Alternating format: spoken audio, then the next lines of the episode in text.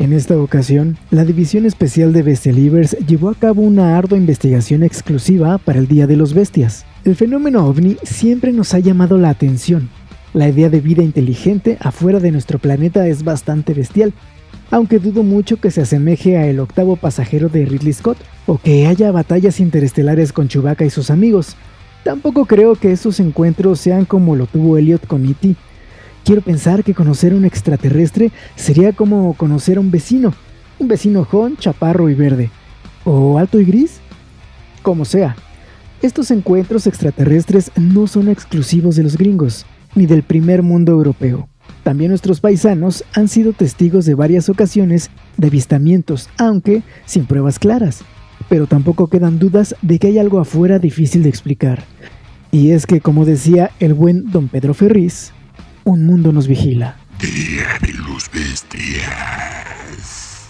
Buenas noches, bienvenidos a un capítulo más de... Bueno, de hecho esta es la segunda temporada de El Día de los Bestias. Empezamos fuerte con un gran tema que es pues los avistamientos ovnis, los encuentros cercanos, el tercer tipo, del primero y hasta ahí del noveno. Hay muchas cosas que platicar el día de hoy, pero tengo que saludar primero a mis amigos bestias, el buen Mike, que se encuentra en la zona norte de la ciudad de Cuernavaca, sufriendo de este frijolito sabroso que hay por ahí. ¿Cómo estás, Mike? Pues a todo dar, amigo, aquí muy eh, entusiasmado por esta continuidad. me siento muy agradecido con ustedes de que me hayan tomado en cuenta para la segunda temporada de este gran podcast el Día de los Bestias.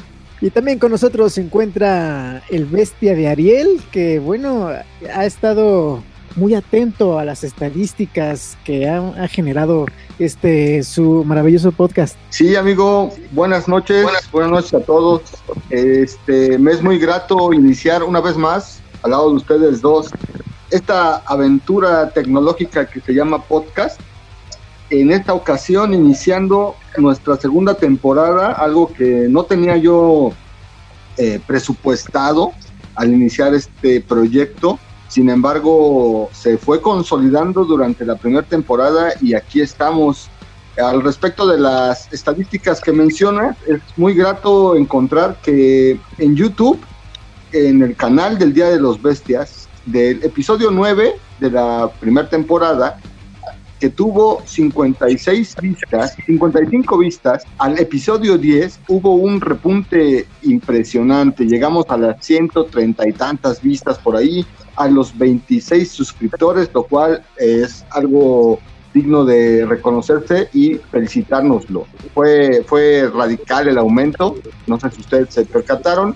Y en Spotify va un poquito más, más aguadona la cosa, tenemos 19 seguidores, por ahí el último programa tuvo 25 escuchas, pero es algo que a nosotros nos gratifica enormemente. Y pues les doy la bienvenida a toda la gente que nos escucha, los 26 de YouTube, los 19 de Spotify, en Anchor, la verdad ya no vi, con este tema que podríamos titular Encuentros cercanos del Mexican Type, entrándole a una clasificación ya más mexa, ¿cómo la ven? Muy bien, amigo, fíjate que eso es bien importante lo que dices, eh, los estos encuentros las clasificaciones de los encuentros que puede haber, clasificaciones de los encuentros con los seres interestelares, porque no nada más es, pues ya los vi y ya, o como dice la película, ¿no? De Steven Spielberg, el encuentro cercano del tercer tipo, pues lo dice es muy padre y muy bonito, pero uno no sabe qué significa y creo que ya hiciste una investigación muy acertada de lo que es cada clasificación. Así es, amigo. Eh, vayamos por partes y yo quisiera saber, empezar a poner sobre la mesa esta cuestión del término ovni, este término que fue creado, fíjense, no es, no es muy viejo, ¿eh? a pesar de lo que pudiera sugerirse a raíz de las investigaciones que se ven en alienígenas ancestrales, que pues las culturas anteriores a nosotros tuvieron ahí como vestigios de visitas, incluso interacciones con extraterrestres, pues el término ovni fue creado recientemente, en el año de 1953, como traducción del término de inglés UFO, que significa, perdónenme por mi inglés todo culero, Unidentified Flying Object. que en español pues evidentemente es OVNI, que significa objeto volador no identificado. ¿Cómo la ven? Genial, amigo. Qué buen, qué buen speak English. Ah, excelente. Muchas gracias, amigo. Qué bueno que me entendiste.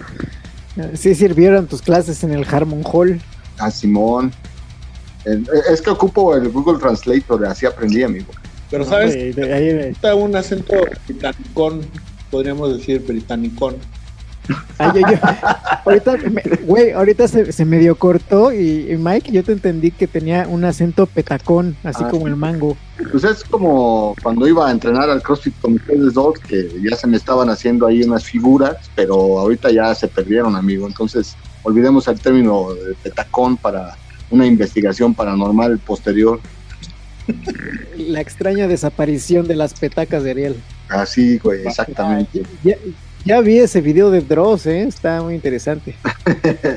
pues sí, ¿qué, ¿qué opina, no? De que pues es relativamente nuevo todo este pedo del, del fenómeno ovni. Bueno, es nuevo en su investigación, ¿no? Porque da la casualidad de que hay muchos, muchas pruebas de avistamientos en la época de los aztecas y bueno, en la época prehispánica, donde de hecho allá, allá por, por, la, este, por la península de Yucatán, en Bonampak me parece, hay vestigios donde encuentras grabados eh, ciertos figuras como de extraterrestres, que se me hacen muy extraño, pero muy curioso a la vez.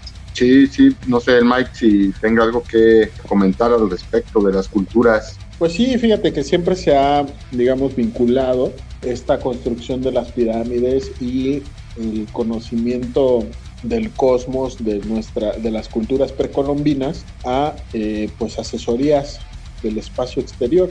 Este hombre de Pacal del cual menciona Eugenio pues es sin duda uno de tantos ejemplos. En Mesoamérica tenemos otros eh, pues datos ahí perturbadores como pueden ser las figuras del desierto de Nazca o como podría ser estas cabezas de la isla de Pascua, la construcción del Machu Picchu, etcétera, etcétera, ¿no? Yo creo que siempre quedan por ahí estos, estas pistas que podrían eh, pues referirse a la existencia de estos contactos. Sí, sí, sí, claro que sí. qué bueno que mencionas esto de la de Bacal, la cubierta del sarcófago que para algunos simboliza al rey sentado frente a los controles de una nave espacial. O el mismo libro este del Gilan Balam, ¿no? Eh, mencionaba ahí una investigación que en un pasaje dice que seres descendidos de los cielos llegaron en extrañas naves voladoras, que eran dioses blancos que vuelan en unos discos luminosos y alcanzan nuevamente las estrellas, ¿no? También el eterno eh, debate, ¿no? Tema acerca de las grandes cabezas de piedra olmecas que además que apenas ahorita se, la, se las relacionaron con un político que estaban este, troleando cabrón en internet. También lo mencionan como una relación extraterrestre ahí con ellas, igual como las pirámides del sol, ¿no? Y ahí en Teotihuacán, etcétera. Y es lo que dicen, ¿no? Que los extraterrestres llegaron y ya y bailaron cha-cha-cha. Ajá. Pero también, pero también ayudaron a construir estas pirámides gigantescas que dicen que no había tecnología terrestre en esa época como para llevar a cabo semejantes obras. La verdad, yo, yo estoy convencido de que hay vida afuera, hay vida inteligente afuera del planeta, hay extraterrestres, los, existen los ovnis porque los he visto pero sinceramente dudo que hayan venido exclusivamente a ayudar a construir todas estas magníficas obras de arquitectura. Pues no sé si sea en ayuda o para control o quién sabe. ¿Tú qué opinas, Mike? Pues mira, yo creo que al final de cuentas está, eh, generándose el ambiente propicio para que surja cualquier hipótesis puesto que nadie de los que estamos vivos pasamos por, por esa época, pues todo, todo lo que nos podemos, eh, digamos, sacar de la manga, investigar y comenzar a establecer conexiones, pues nos podría llevar a hipótesis por demás este, descabelladas, algunas de ellas. A mí me interesa eh, eh, que lleguemos en algún momento a referirnos a este fenómeno de la, de la visión moderna que incluso ha movido a gobiernos como Estados Unidos, que recientemente pues ha hecho algunas gestiones al respecto, creando oficinas y ya grupos de investigación ya formales, abiertamente ya establecidos dentro de las funciones del gobierno para la investigación de, estos asuntos, ya desde un punto de vista ya de aceptación, que a mí me parece que realmente lo que, lo que puede en algún momento, pues confrontar o consolidar cualquier otra hipótesis sobre las viejas o viejos contactos con estos seres. Sí, sí, sí. Yo al respecto sí podría decir, eh, hablando de este tema en concreto, de, estas civilizaciones, de las pirámides y construcciones de este tipo, eh, precolombinas mencionabas tú, este, sí quisiera poner el ejemplo, ¿no? Un, medio contexto ahí medio pendejón. Estoy leyendo ahorita una novela de Ken Follett que se llama Los Pilares de la Tierra, que el argumento principal es la construcción de una catedral, ¿no? En, la época de la, de la, Edad Media, cuando había reyes y etcétera, ahí en, en Inglaterra, ¿no? Y entonces en la novela se habla de que en los planes de la construcción de la catedral de Kingsbridge, se llama, le preguntan al maestro constructor, un prior le pregunta que cuánto tiempo pensaba él que se tardaría en construir la catedral, ¿no? Y ese güey le dice que así más o menos 15 años. Y dices, verga, güey, una catedral, se supone que ahí ya tenían métodos, aunque sea más menos, rudimentarios, pues sí, sí van a aventar 15 años, ¿no? Ahora imagínate las pirámides, güey. Bueno, no somos ingenieros, no somos albañiles, no somos ningunos peritos en esta materia de la construcción, pero una pirámide, güey, o sea, no creo que 15 años, ¿no? Pero, güey, también tenían un chingo de, este, esclavos, ¿no? Y trabajando las 24 horas, o sea, no, cuando vas a construir una catedral, pues te llevas unos, ponte unos 500 trabajadores, así, que estén dos hechos bola, y claro, es mucho más chiquita.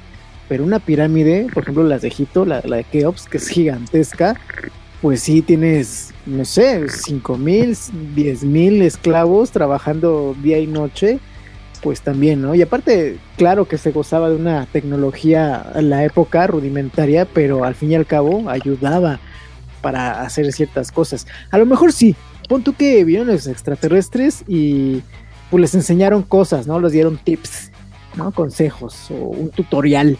Pero no creo que hayan llegado con las naves espaciales y hayan levantado las piedrotas y las hayan puesto ahí. Qué imagen tan tan, bueno, eh, para mí, ¿no? Tan sobrecogedora imaginarse estas civilizaciones viendo o apuntando hacia el cielo y una pinche nave nodriza encima de una pirámide, ¿no? Está, imagínate si a uno como que sí le saca culo, güey, en aquel tiempo, pues, quién sabe qué pedo, ¿no? Bueno, igual no, pues eran más espirituales, más conectados pues con la astronomía, ¿no? En esta época la única nodriza que quiero ver es de otro tipo. ¿Tú qué opinas, Bueno, antes de que, antes de que, de que me des este, tu opinión, amigo, quiero comentar que en este, para este podcast, eh, nosotros quisimos abordar cuestiones relacionadas del fenómeno ovni, pero concretamente en México.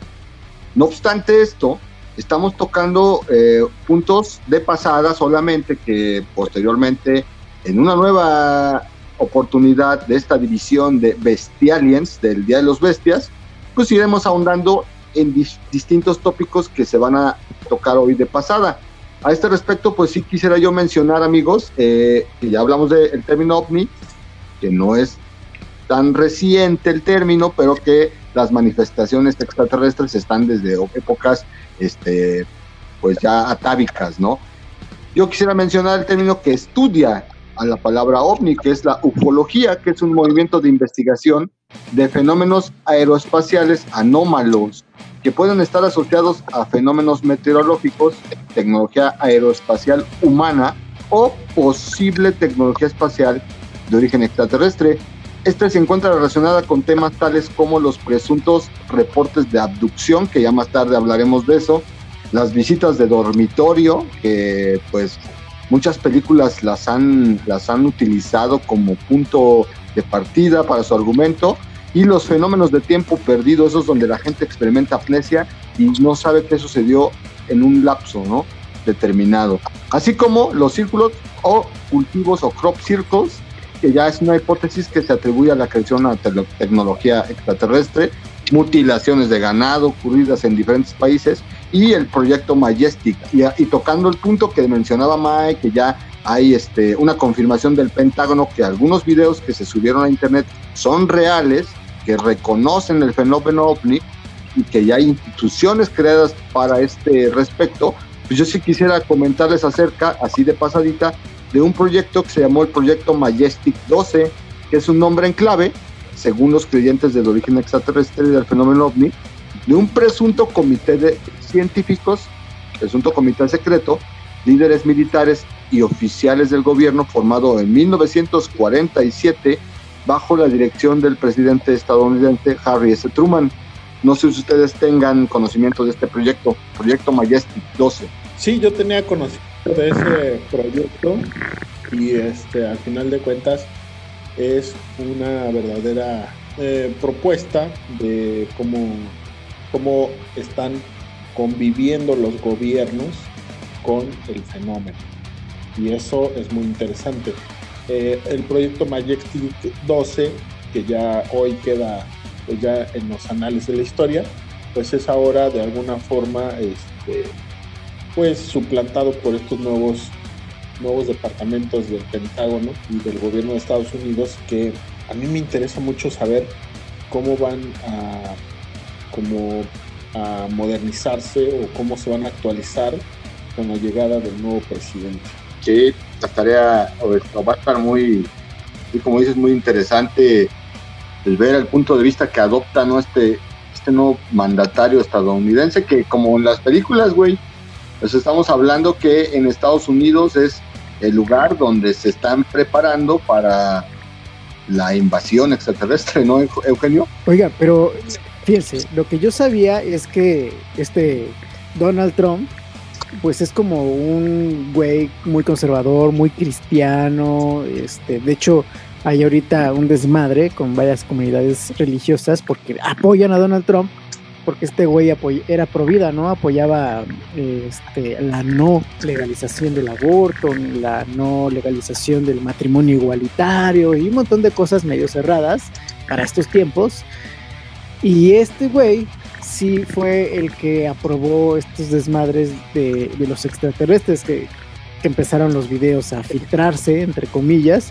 Y ahora este Biden tiene fama de pues, todo lo contrario, ¿no? Muy liberal el güey y, lo están criticando estas asociaciones religiosas precisamente porque este güey sí va a legalizar que el aborto, que el matrimonio igualitario, que las drogas y que un chingo de madres más. Yo creo que pues, sí va a retomar estas eh, o va a soltar lana del presupuesto para seguir estas investigaciones y que se aclaren más cosas mi pronóstico es que en los próximos años vamos a saber mucho más de lo que ahora hemos visto gracias a, las redes sociales, a internet. Y ahora sí, estos encuentros cercanos no van a ser de, del primero o segundo tipo. Yo creo que ya vamos a empezar a, ver más seguido estos fenómenos. Sí, este, esto que mencionas de la lana, del dinero, a mí me, me remite inmediatamente a todo este tipo de producciones este, de muchísimo dinero, de muchísima producción este, tecnológica en, materia extraterrestre o de catástrofes naturales o, hecatombes, ¿no? O sea, ya, ya tiene muchos años que nos han venido bombardeando con este tipo de películas, ¿no? Este, Hace rato mencionabas los encuentros cercanos del tercer tipo porque tiene mucha relación con nuestro tema del día de hoy del podcast, pero hay un sinfín de, de, películas que, que, nos están eh, sugiriendo, ¿no? Dicen por ahí, nos están preparando para cuando sea el momento de contacto, ¿no? Pues fíjate que a mí me llama mucho la atención cómo de alguna manera eh, México siempre se ha mantenido como una especie de boxeo de sombra en, el sentido de que los movimientos que realiza Estados Unidos son de alguna forma replicados por el gobierno mexicano. Hasta este momento no se sabe nada sobre estos temas en, en, una postura oficial del gobierno mexicano. Obviamente yo creo que los problemas eh, o los asuntos pues inmediatos, los asuntos más, vamos a decir, terrenales, pues es lo que realmente pues tiene, acapara la atención del gobierno. Pero sin duda alguna que si Estados Unidos comienza a avanzar en este tema, a, manera de hacerlo oficial, a manera de ponerlo en la agenda de gobierno, no me extrañaría que en un futuro quizás no muy lejano se creara por aquí, en estas latitudes, pues ya un, un organismo, algún instituto, algún algo mexicanizado para estos temas. Pues estaría bastante, bastante chingón poder atestiguar algo de esta magnitud, ¿no? Siendo ya reconocido el fenómeno ovni y hay que aclarar, o sea, este reconocimiento que hizo el Pentágono no, no es una afirmación categórica de la existencia de la vida extraterrestre. Simplemente estaban reconociendo que de, de las grabaciones de tres avistamientos de objetos voladores no identificados por parte de pilotos de la Fuerza Aérea estadounidense, se desconocía el origen. Que, pues, o sea, no saben, no saben qué era, pero no estaban diciendo en ningún momento que eran extraterrestres o aliens, ¿no? Este, simplemente que pues, eran objetos voladores no identificados. Antes de seguir avanzando con esto, yo solamente quisiera hacer referencia al creador de este término de la ufología y de los ovnis, que se llamó Joseph Allen Hynek. Apareció por primera vez en un escrito, eh, en un libro escrito por él en 1972. Ahí en esa obra introdujo los tres tipos básicos de encuentros posibles con entidades alienígenas las categorías adicionales fueron agregadas posteriormente, pero no son aceptadas universalmente por todos los ufólogos. El nombre de la película de Spielberg, entonces del tercer tipo, está basado en la escala original de Heine.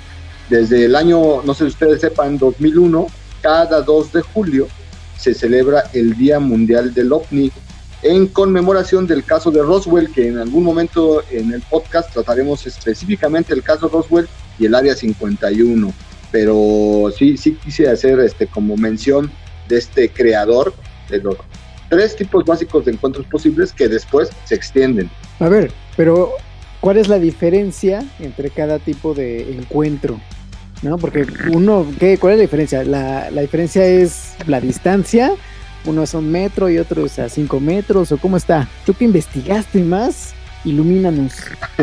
este, pues no, Fíjate que está como muy sencillo. La clasificación es muy, ¿cómo te diré? Muy parca, ¿no? Pero ya en la extensión, cuando ya lo adicionan, entonces sí ya son descripciones un poquito más específicas. En relación a esto, pues bueno, vamos a saltarnos un poco en el orden del podcast para que platiquemos acerca de los tipos de encuentros. Vamos a empezar con el encuentro cercano del primer tipo. ¿Qué significa este? Implica el avistamiento de uno o más objetos voladores no identificados en el cielo, los cuales pueden ser platillos o discos u objetos volantes de forma de cigarro o habano. ¿Cómo se dice? ¿Habano o habano? Pues un, habano, un gran mojón. bueno, este, también pueden ser luces extrañas y los objetos aéreos eh, que parecen ser demasiado avanzados como para proceder de tecnología humana. Esa es la primera clasificación. Yo no sé qué, qué puedan comentar al respecto de esta primera clasificación y si ya les tocó. Pues amigos, yo he sido testigo, yo, yo creo que sí he tenido este tipo de encuentro de primer tipo. He visto, yo creo que en toda mi vida he visto como dos o tres eh, muy claros, ¿no? Eh, me tocó ver un, este, uno de estos de tipo habano, de este, un gran mojón flotante ahí en este, en, la casa de, mi abuelo. Y sí, yo no comprendía porque yo estaba más chavito. ¿En la casa de tu abuelo? ¿Adentro de la, casa, de tu abuelo? No, el mojón adentro, ahí le jalé al baño y desapareció, pero Estamos en la terraza. Este fue un encuentro cercano del, del noveno tipo, amigo. No manches, es que también mi abuelita cocinaba, uff. Con olor incluido y textura. Efectos especiales. Exacto. De otro mundo. Continúa, no, bueno, estábamos, eh, eh, estábamos en, la, en, la, en la terracita y este y de repente mi papá dijo, oigan, ¿qué es eso? ¿no? Y entonces todos empezamos a voltear, pero la mirada hacia donde se encuentra Tepoztlán. Y vimos como un, un gran objeto, porque sí se veía muy grande, de cilíndrico, eh, oscuro, pues digo que era así, realmente era como un puro, ¿no? Un mojón grande, eh, se, se, veía como avanzaba lentamente. Se veía luego, luego que no era un avión, que no era ningún tipo de ser orgánico. Y yo, a, mí, a mí me quedó mucho eh, esa imagen en mi mente durante muchos años, porque fue yo creo que el avistamiento más impresionante del que tengo memoria. Ya los demás fueron pues más leves, eh, clásico bolita brillante, parpadeante, que se mueve rápido en el cielo, algo más, más normal, ¿no? Más estándar en, en, cuestión de avistamientos, pero el otro yo creo que sí ha sido el que más me ha marcado. ¿Y tú, Mike, este, viviendo en el norte o practicando este trail que tú hacías antes en bosques y en, lugares donde había mucha naturaleza, nunca te tocó un encuentro cercano del primer tipo? Pues fíjate que eh, solo recuerdo una experiencia extraña y fue precisamente en un regreso de la ciudad de Puebla en donde pude ver una infinidad de luces ahí muy cercanas al Popocatépetl, moviéndose lentamente y que nos sorprendió tanto el espectáculo que nos paramos en la carretera a verlo, porque era una cantidad bestial de luces, lo que recuerdo, lo que recuerdo en este momento, era una cantidad bestial, o sea, no sé, 200, 300 luces. ¿no? Eh, no, estoy. ¿No, ¿No, estabas en Atlisco? No, no era la vida iluminada. la vida iluminada, güey. Eh, eh, la, la, vida iluminada de Navidad, No, no, no, no era este, no era así. Eh, fue en la carretera, justamente. Y nos detuvimos, yo venía con un chalán que estábamos trabajando en, en Puebla. Y por cierto, saludos a este brother, se llama Diego y veníamos en la carretera y, nos detuvimos para ver esta situación, cómo, cómo estaba pasando. No tenía nada de espectacular, simplemente eran un montón de luces avanzando, que, o sea, en ningún momento se acercaron o brillaron de más o nos echaron un rayo inmovilizador, no, no, no, simplemente eran luces que se dirigían hacia, pues digamos que hacia Puebla, ni siquiera pues al Popocatépetl, simplemente hacia Puebla eran muchísimas. Y obviamente, pues no sé, yo, yo eh, antes de, referirme a estas luces como eh, naves intergalácticas, pues yo pensé más en la posibilidad de que ese día hubiera alguna lluvia de estrellas o alguna cosa así, y de las cuales no nos enteramos, ¿no? Pero eh, fue algo bastante interesante y definitivamente siempre quedaremos ahí como con la duda. ¿no? Órale, güey, está, está chido. Yo les tengo mucha envidia porque yo no he tenido este, encuentros cercanos de ningún tipo. Este, bueno, sí, pero no con extraterrestres. Entonces, este, pues, no, amigo, tendremos que pasar a los encuentros cercanos de la segunda clasificación, encuentros cercanos del segundo tipo, de la clasificación oficial de este Heineck. Corresponde a la observación de un ovni junto a evidencia física de su aterrizaje o en su defecto de impactos físicos sobre una superficie. Este tipo de encuentro cercano puede implicar calor o radiación, daños al terreno o a la vegetación, animales asustados y parálisis humana, interferencia a los motores de automóviles, por ejemplo, a la recepción de las ondas hercianas. Yo creo que muchas veces durante la primera temporada del Día de los Bestias hubo encuentros cercanos del segundo tipo porque tuvimos recepción de ondas hercianas provenientes de transmisiones radiales o de televisión abierta.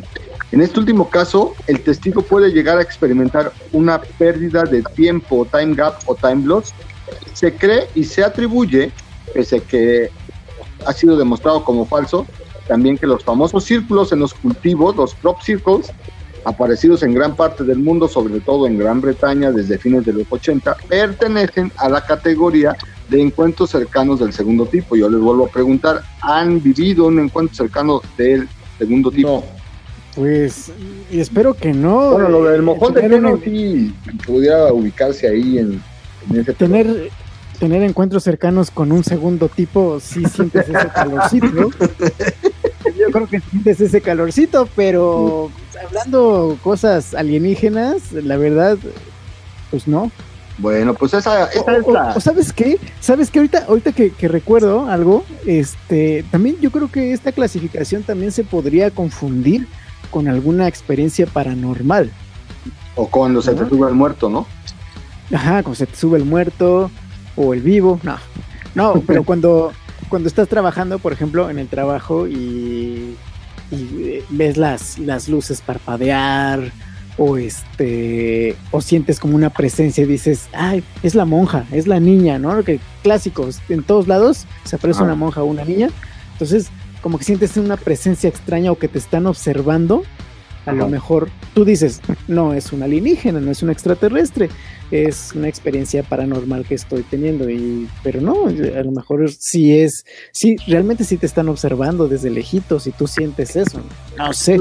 curiosamente no, no se ubica como en el contexto del, terror o del horror, eh, esto de los extraterrestres. Como bien mencionas, no, no dices, ay, güey, es un extraterrestre, no, no, o sea, dices, es un muerto, ¿no? Algo así, pues, ¿no? Sí, no, yo, yo, yo lo voy más a que es un extraterrestre, a que es un, un muerto. ¿Y tú, Mike, cero, va? ¿O sí? ¿Algún encuentro cercano de, del segundo tipo? Completamente cero. Cero, cero, cero. Ok. Entonces avanzamos a el último este, símbolo clasificatorio de, de este Heineck, que es el encuentro cercano del tercer tipo. Es la observación de un ovni junto a entidades biológicas llamadas originalmente seres animados. Este término también es de Heineck. Él escogió a propósito esa denominación relativamente vaga, evitando términos alternativos como extraterrestres o alienígenas, y así no dar ninguna opinión personal no fundamentada acerca del origen o naturaleza de estos seres. Él incluso escribió en su libro del 72 que sentía disgusto por ese tipo de informes, pero que sin embargo sentía la obligación científica de incluirlos, ya que si bien representaban una pequeña minoría de los encuentros alegados con ovnis, se trataba de un personaje mesurable de ellos, o sea, él como que descalificaba un poquito, como que no, no quería este, reconocer estos términos de extraterrestres o alienígenas en ya tipos abducciones extraterrestres donde tú o donde los testigos observan a una entidad biológica, además del objeto volador no identificado, ¿no? Este es el último encuentro cercano. Este, yo iba a mencionar ahorita que es cuando te abducen o te raptan, pero no. ¿Por qué? Porque ahí, vienen los subtipos ya a partir del el encuentro cercano del tercer tipo y los subtipos son acreditables a un ufólogo que se llamó Ted Blocher que él propuso dividir los encuentros cercanos del tercer tipo de la escala original en siete subtipos específicos. Los voy a mencionar rapidísimo para no tardarnos tanto. El A es una entidad biológica extraterrestre observada dentro de un ovni. No lo tengo muy claro, o sea, ya uno tendría que estar adentro del pinche ovni o, o qué pedo. Pero bueno, la B, una entidad biológica extraterrestre, de ahora en adelante le diremos EVE, observada tanto dentro como fuera de su nave. C. Una EVE observada fuera del OVNI, no entrando ni saliendo del mismo. D. Observación de una EVE, pero sin poder divisar su nave, o sea, solito. No obstante, este subtipo implica el reporte de actividad OVNI en el área en un momento cercano en el tiempo. La clasificación E, observación de una EVE, también sin divisar su nave, a diferencia del subtipo anterior, el D no se debe haber reportado actividad ovni en un momento cercano al del incidente en cuestión. Están medio, parecen hasta ecuaciones estas mamás, pero bueno.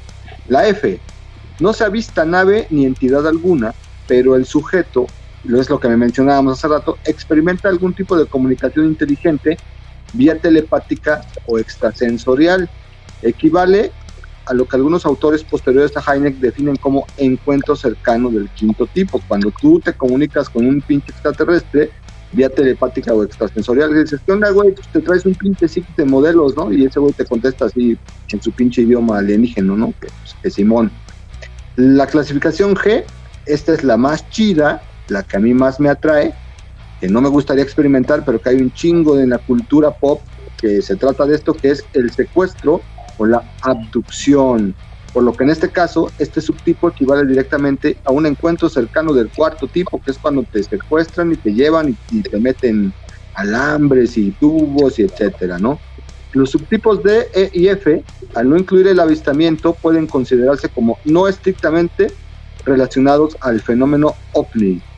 ¿Cómo ven? Sí, pues sí están, están cañonas esas clasificaciones. Fíjate que algo que a mí me gustaría mencionarle a nuestra querida audiencia ya conformada por un número que cada vez es más difícil de memorizar y mucho más de pronunciar, es definitivamente que alrededor del fenómeno OVNI, como alrededor de casi todas las actividades del hombre, se han generado negocios, se ha generado industria y se ha generado una serie de vivales que aprovechándose de las creencias de la gente pues pretenden sacar lo que se conoce como agua para su molino, ¿no? Jalar agua para su molino. Y a mí me gustaría hablar de algunos casos mexicanos sobre todo, y había puesto una fotografía por aquí para hablar de ella, pero ya no la encuentro, en donde un personaje de Tepoztlán eh, captó diversas fotografías de ovnis allá, en donde este científico famoso de apellido Palazuelos afirma que hay una puerta multidimensional, eh, captó algunas imágenes de algunos objetos por ahí extraños y las vendía a 20 pesos. Después, con el paso. Fíjate qué chingón. Sí, sí, sí. Después, con el paso de los del tiempo, pues ya las vendía un poquito más caras y después terminó siendo un fraude, ¿no? Pero al final de cuentas, creo que todas las actividades del hombre siempre son susceptibles a que alguien eh, pues trate de economizar este asunto, trate de llevarlo a los terrenos del business rápido, ¿no? Así es, amigo. Sí tienes toda la razón. Siempre existe esa versión alternativa en la cual pues no estamos ante no estamos presenciando ninguna cosa fuera de lo normal, más es el, el uso de la inteligencia humana para enriquecerse, ¿no? Exacto, efectivamente. ¿Tú qué onda que no? ¿Qué opinas de estos subtipos que mencioné que nos quedamos que son una subdivisión de los del tercer tipo. Ahorita vamos a ver el cuarto, el quinto, el sexto, etcétera. Pues yo creo que ya es pura mamada, ¿no? Es como para complicarse el, asunto. Pero bueno, para algo han de servir clasificarlos tanto, ¿no? Yo creo que este güey que hizo estas subclasificaciones, pues se ganó una beca de esos del CONACIT. Y pues para justificar esos gastos al gobierno federal, empezó a inventar tanta mamada. Porque la verdad, ¿para qué te va a servir? La neta, ¿no? Yo creo que, es suficiente esto, los, las clasificaciones, las primeras, las que habíamos dicho antes, la, el primer tipo, segundo tipo y tercer tipo. Estas clasificaciones, la verdad, no les veo algo práctico. Sin embargo, pues sí, sí son interesantes de conocer para pues, poder eh, tener tema de conversación en cuando conozcas a alguien, en, en los taquitos, en la fila de las tortillas y puedas pues hacer amiguitos. Sí, a huevo, a huevo. Es, esto lo estamos mencionando porque tiene una relación estrecha con el tema de hoy, que son los encuentros cercanos del Mexican Type, que ya Mike mencionaba encuentros cercanos del primer tipo. ¿Por qué? Porque pues un, Vivales tomó fotografías este, de cualquier chingadera, lo cual constituye un fraude al engañar a la persona que la compra y pues este, hizo su agosto, ¿no?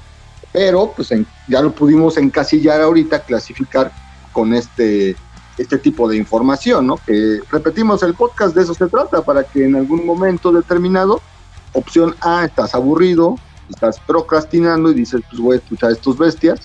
Opción B, cuando estás en la peda y surge el tema del fenómeno ovni, y entonces tú dices, ay, no mames, yo escuché en el Día de los Bestias, que son tres eh, tipos de encuentro, pero hay un chingo de subdivisiones. Es más, cuando estés en una peda, en vez de poner al príncipe de la canción, pues puedes poner el podcast a todo volumen para que, pues la, la verdad, ya todos puedan trascender a otro plano espiritual juntos. Pues sí, amigo. Bueno, vamos, vamos a avanzarle rápido para darle entrada a lo que es este algunas cosas que tienen que ver con nuestro país, con nuestro Mexa Style, ¿no? Pues todo colorido y alburero y fraudulento, eh, que no dudo que haya gente que pues haya, haya sido acreedora a una investigación, ¿no? De Jaime Maussan. Pero bueno, vamos a avanzar a los encuentros, nos falta el cuarto. El cuarto se divide en dos variantes. La principal es que, que secuestran a un humano, este, los extraterrestres se lo llevan. Y la segunda del cuarto tipo es que esta persona aborda una supuesta nave interespacial de manera voluntaria. Esos son los encuentros cercanos del cuarto tipo. O sea, que te lleven a fuerza o que tú vayas porque tú dices, ¿qué onda, güey? Echame un rayo aquí a, Saturno, ¿no? Y ya te lanzas para allá, para, para el espacio exterior. El encuentro cercano del quinto tipo es la categoría más polémica y cuestionable, ya que es muy, muy contrastable con las otras e involucra el contacto telepático, consciente y voluntario con supuestas entidades biológicas extraterrestres. Ahí la gente alega haber realizado este tipo de comunicación mental y se autodenominan contactados. A ver, vamos a hacer una pausa. Yo traigo un caso que voy a tocar así como digamos de manera superficial, pero quiero que recuerden esto, comunicación mental o extrasensorial, no se les olvide porque es un, uno de los casos en México que yo voy a tocar, no exclusivamente del fenómeno ovni, que posteriormente, a reserva de lo que ustedes digan, me encantaría hacerlo un episodio. Pero bueno, es la clasificación más polémica. El quinto tipo, el sexto, es la muerte de un humano o animal relacionado con avistamientos de ovnis. El del séptimo tipo es la creación de un híbrido humano extraterrestre, tanto por reproducción sexual o métodos artificiales. Está bastante fumado este pedo. Luego, el octavo tipo. Este encuentro creación de un ufólogo eh, argentino, tucumano, indica que es cuando las personas se encuentran conectadas permanentemente con seres de otro planeta. Ahí por este, ¿cómo se llama? Por ahí por su barrio, he visto ahí alguna persona siempre hablándole al cielo. Me parece que este, este señor Chavo tiene encuentros cercanos del octavo tipo. No sé si lo han visto por ahí, Mike. Ahí por el sushi. Ahí anda seguido. ¿En serio? Se llama David. ¿Cómo se llama?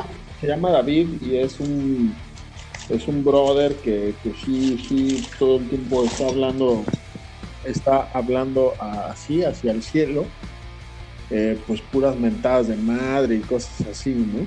Eh, lo que se lleva pesado con los aliens, güey. lo que habría que decir es que qué tan pelangoches son los aliens, ¿no? No manches. Al final de cuentas, así amentadas de madre y cosas así, pues no, no, no creo que sea muy bien visto en otras galaxias, o a lo mejor en otras galaxias ese es el código de etiqueta, no, no lo sabemos. Pues. No me hubieran dicho que ya me dieron ganas de ir a ver. ¿No lo conoces que no? No, es que generalmente no voy por esos rumbos, pero yo creo que ahorita voy a salir corriendo para ir a ver. Está arribita de la secundaria de ahí de, de Aguatlán, güey. Voy a ir es, a, es, es un personaje célebre por haber eh, enfrentado, enfrentado en un duelo, vamos a decirlo, un poco casi a muerte, un duelo casi a muerte, contra eh, Sullivan, Sullivan, este personaje de Monsters Inc., ¿sí? Sully, ¿no? Porque en algún momento pusieron una valla una valla publicitaria en donde Zully aparecía anunciando no sé qué madres, creo que la Monster Inc. University, y al buen David se le ocurrió apedrear la valla eh, publicitaria, ¿no? Entonces, este, se envergó, ¿no? Sí, sí, sí, acabó con Zully y con la promoción de la película, eh, pues no sé, tal vez Tal vez fue comisionado por los aliens para la destrucción de la imagen de, de Zully, ¿no? Puede ser. Sí, pues. A lo mejor les daba miedo. Exacto. A lo mejor. Se iba a robar sus sonrisas. pues este, este David experimenta con cercanos del octavo tipo, que son estos donde a través de la meditación o la telepatía están en permanente contacto con extraterrestres, seres de otros planetas y también personas terrícolas en los que existe un flujo de intercambio de información. que permite a los seres conectados poder comunicarse uno con el otro cada vez que lo deseen. Y así acabamos el octavo tipo, nos vamos en chinga al noveno tipo y el final. Es eh, también creado por, fíjense, fíjense, yo no, tenía conocimiento de esto, estudios ovni, ovni, ovni, verga, ovniológicos, ah. de Argentina. Eh, indica que a diferencia de lo expuesto en los tipos anteriores, que involucran la muerte de un ser humano por impericia, o en un acto volitivo espontáneo de autodefensa o hecho casual, al hacerle la autopsia, eh, se le encuentran tejidos, eh, funciones, elementos punzocortantes en las cavidades del cuerpo, pero provocados por cualquier medio o tecnología que no es humana. Esto se supone que está documentado en un caso que llamó Guarapiranga, ocurrido en Brasil en el 1994.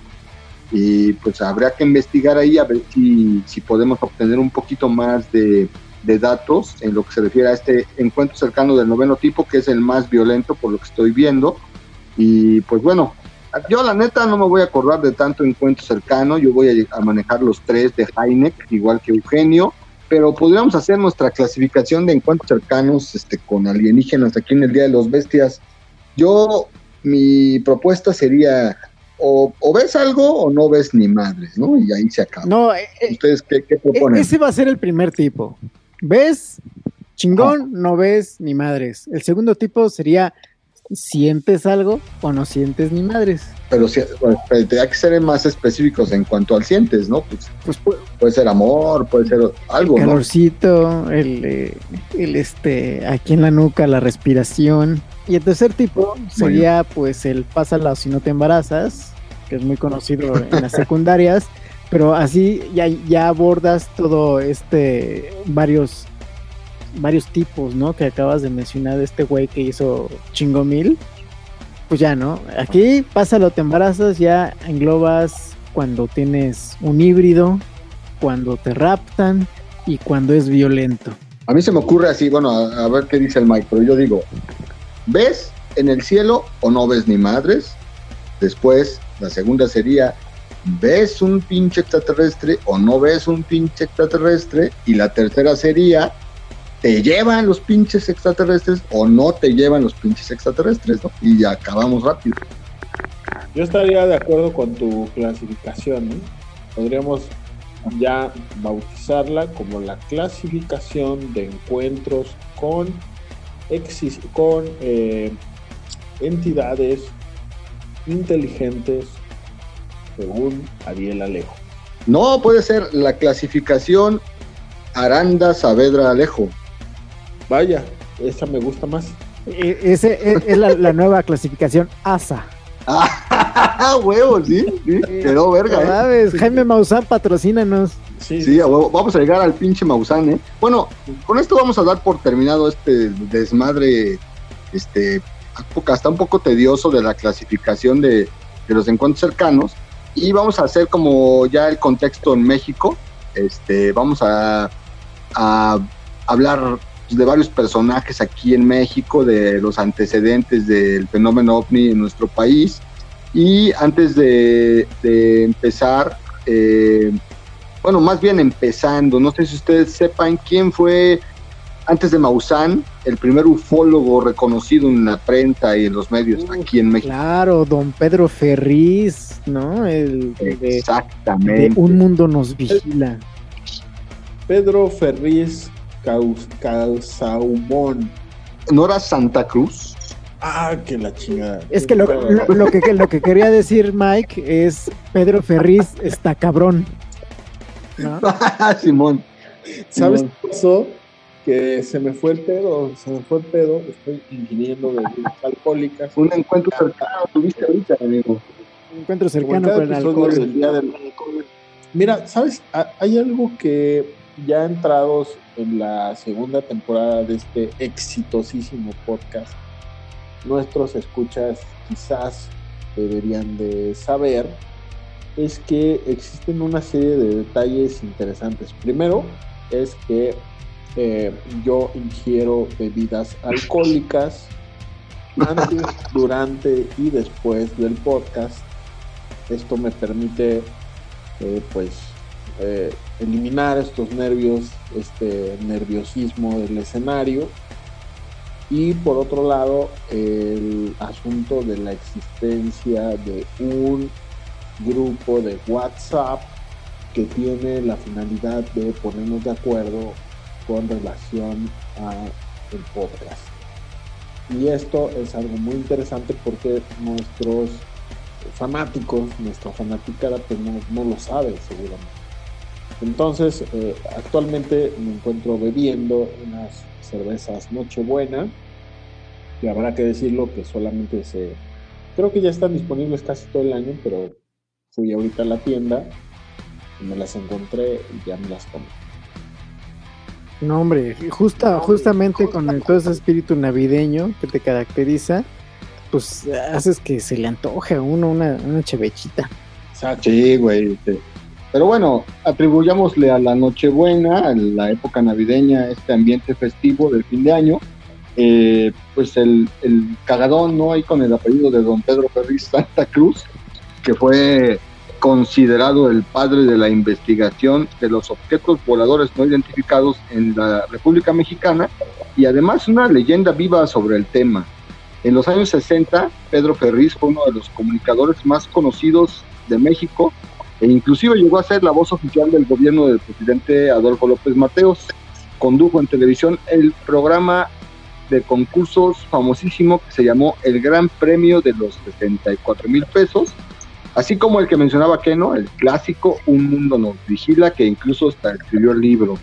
Eh, hay algunos datos acerca de, de Pedro Ferriz, por qué decidió investigar el fenómeno ovni, y no sé si ustedes quisieran escucharlos, así como pues la tremenda fanaticada de bestias que nos sigue semana tras semana.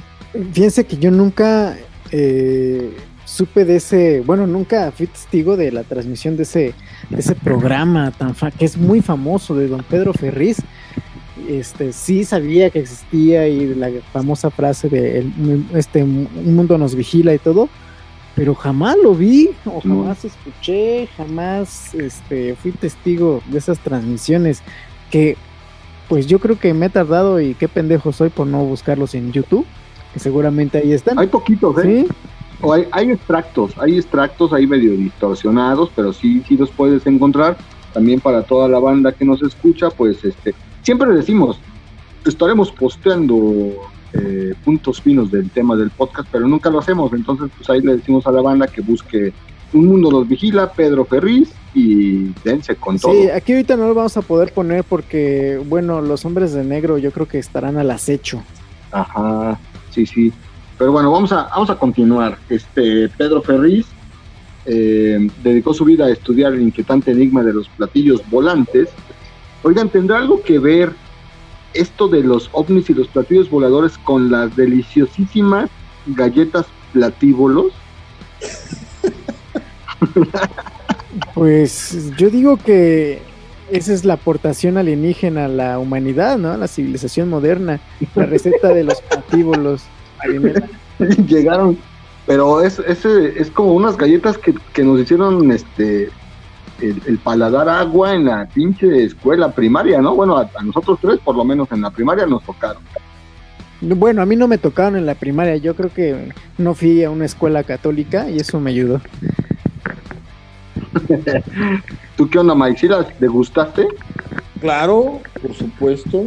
No, pinches galletas tan chingonas, pero bueno, eh, este entrañable periodista mexicano eh, tuvo el honor, fíjense, fíjense qué chingón, tuvo el honor de retransmitir los lanzamientos de los cohetes de la misión Apolo y la llegada del hombre a la luna. Además tuvo en sus manos importantes documentos oficiales sobre los ovnis entregados por Aguas Mike, el mismísimo presidente Gustavo Díaz Ordaz. En una de las tantas entrevistas que se pueden encontrar en internet, el periodista comentó que una vez al salir de un programa, alrededor de las 5 de la mañana, circulaba por la periferia del Distrito Federal y de repente vio una luz frente a él de color ladrillo que se dividió en dos.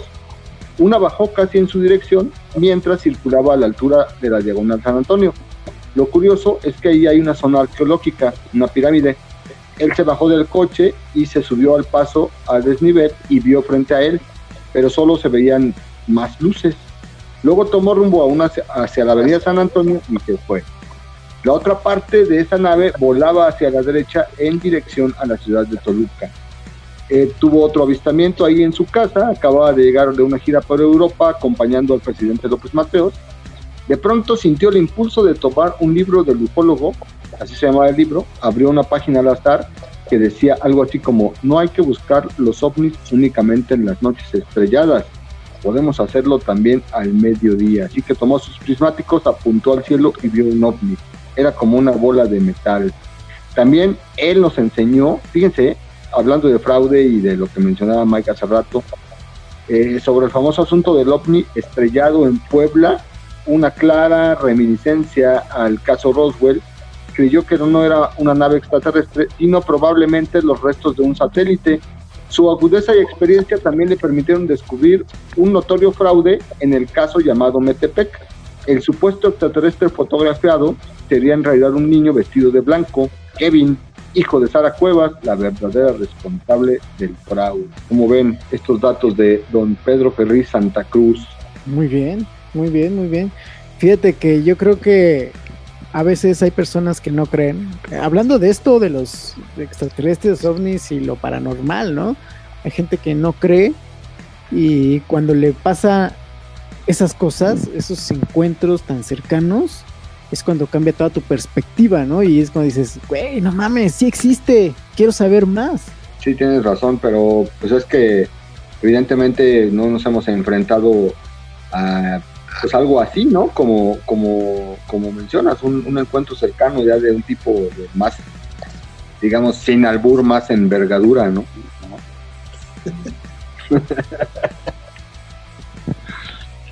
Bueno, eh, a reserva de lo que quiera comentar Mike, yo quisiera saltar de Pedro Ferri a nuestro prócer del estudio del fenómeno ovni en México, don Jaime Maussan. ¿Cómo la ven? Fantástico. Ese, ese Jaime Maussan, la verdad yo lo admiraba mucho y era así como mi, ídolo.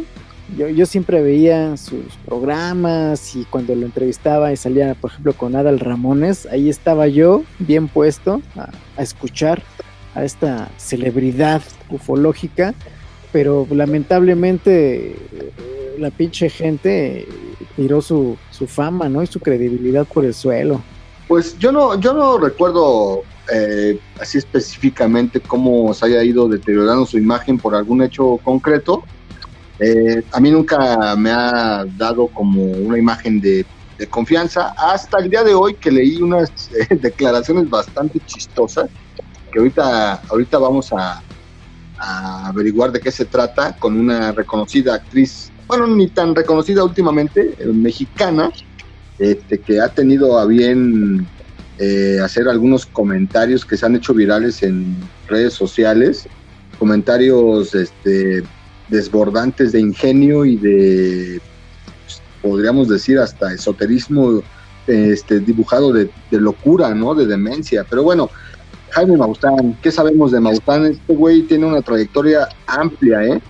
Este, estudió periodismo en la, UNAM, este, fue reclutado por Jacobo Zabludowski como reportero y así empezó su paso en la televisión. Y fíjense, Jaime Maussan llevó un reportaje al Festival de Cannes y obtuvo un gran reconocimiento en su carrera que se llamó el premio Gustavo a la Triste con un reportaje que tituló Los niños drogadictos sobre infantes que inhalaban cemento y sustancias volátiles que les provocaban estados alterados alucinantes. O sea, no siempre fue ufólogo y, e incluso él menciona que no tenía mucho interés en este tema, sin embargo, en, un programa este, al que fue invitado para platicar acerca de diversos tópicos, estaban tratando el famoso caso Billy Mayer, un suizo que dio la vuelta al mundo por supuestamente haber sido contactado por extraterrestres.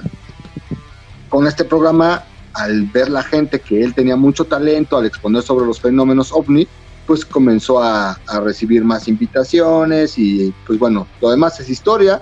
Actualmente conduce el programa Tercer Milenio, a partir desde el 2005, que ha tenido varias etapas al aire en Televisa, actualmente TV Azteca.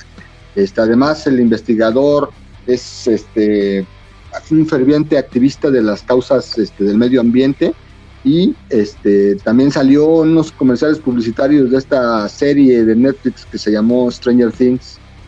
Y también salió en La Chilindrina. Yo creo, que toda esta parte de, su inspiración en estas investigaciones del OVNI salió de después de que le chingó el foco, ¿no? A, todos esos niños con los que hizo el documental.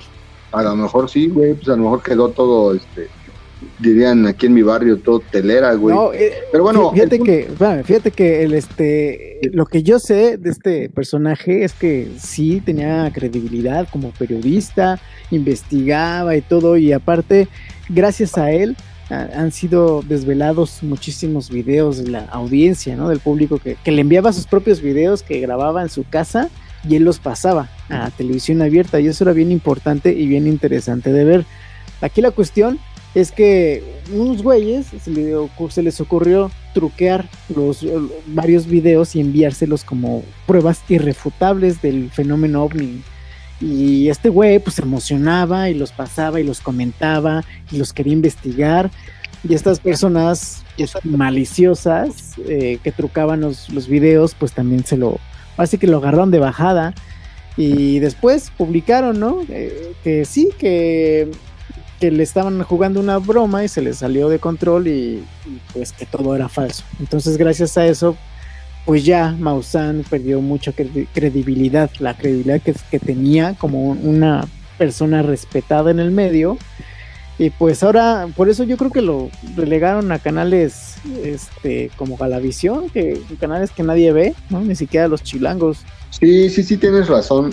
sin embargo, sigue siendo el, ufólogo por excelencia, ¿no? Eh, vivo en México. Pues es que no hay nadie más.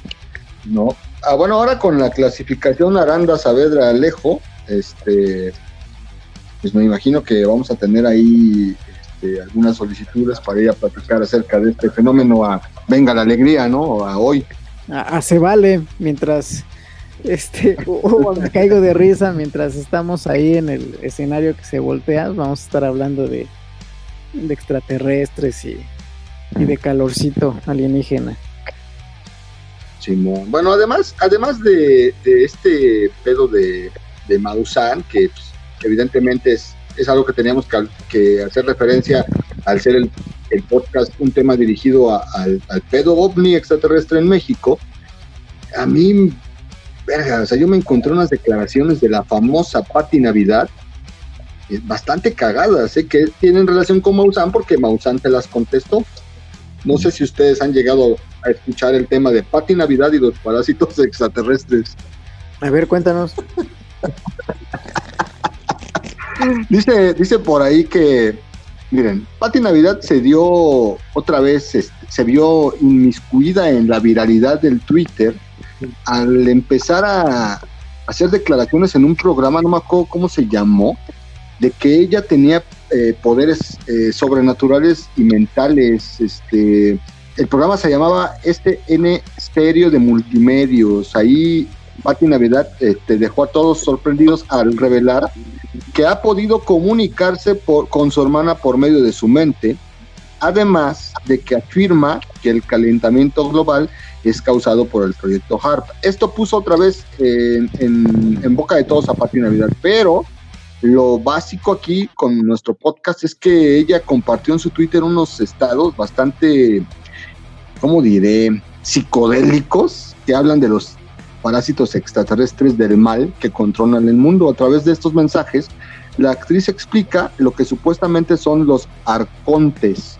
Menciona que en un pasado lejano los humanos eran más poderosos, tenían telepatía y eran multidimensionales, perdón. Que cuando esto sucedía ocurrió una traumatizante intervención y estos parásitos energéticos llamados arcontes se acoplaron a los humanos desde, desde una dimensión cercana, infectando conciencias individuales y el sistema colectivo mediante la utilización de controles mentales y arquetipos mentales. Verga, ¿no? Se pasó de lanza, se voló la barda, dicen muchos este, en internet, Incluso la entrevistaron y estos comentarios llegaron al mismísimo prócer del fenómeno ovni, que, que, es Mausano, que dijo, no, pues está loca, está loca, dice, conocemos muy poco de estos seres como para poder determinar algo como lo que está diciendo, ¿con base en qué? Dice Maussan, lo que yo presento lo fundamento en evidencias, todo está sustentado con hechos. ¿Dónde están los de ella? Creo que solo pretende llamar la atención. Yo sí sé dónde están sus pechos. ¿Cómo ven? ¿Sus qué? Yo sí sé dónde están sus pechos.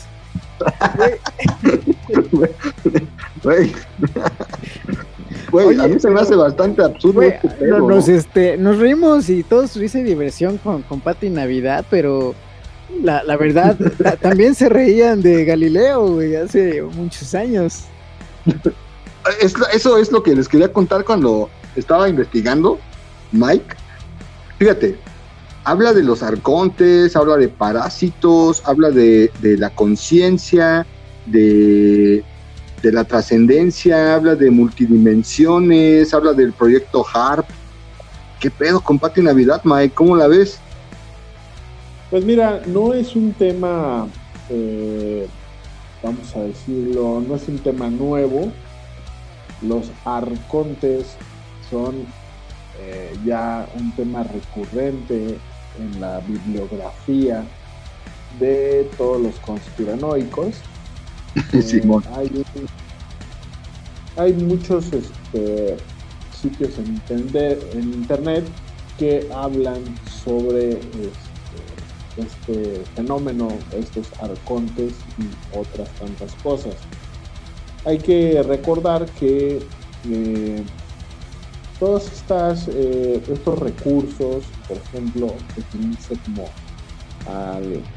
a estas potestades, que también es otra palabra interesante, como eh, este arconte, que es una palabra griega que significa gobernante, es utilizado con frecuencia como el título de un determinado cargo público en un gobierno, pero en este caso en particular los arcontes son, eh, es incluso una palabra bíblica, ¿sí? que habla de los demonios eh, como ángeles caídos. Y, y, todo este tema, toda esta, todo este vocabulario encuentra su eh, máximo exponente. Oye, carnal, estos ángeles caídos, perdón, ¿no son a los que hace mención el hijo de Joan Sebastián, este José Manuel Figueroa en su éxito, es un ángel expulsado del paraíso? La verdad no. No, que creo que se refiere a Ninel Conde, ¿no? no, güey, fue antes. Es un ángel expulsado del paraíso. Y con ustedes, Ariel Arejo. Es un arconte, ¿no? Era, era un arconte ese güey, ¿no? Debe de ser, Perdón, amigo, perdón, pero me acordé de este güey que tal vez era conspiranoico también. pues, mira, estoy buscando el canal de YouTube porque antes lo seguía. Y, ¿A, José Manuel Figueroa?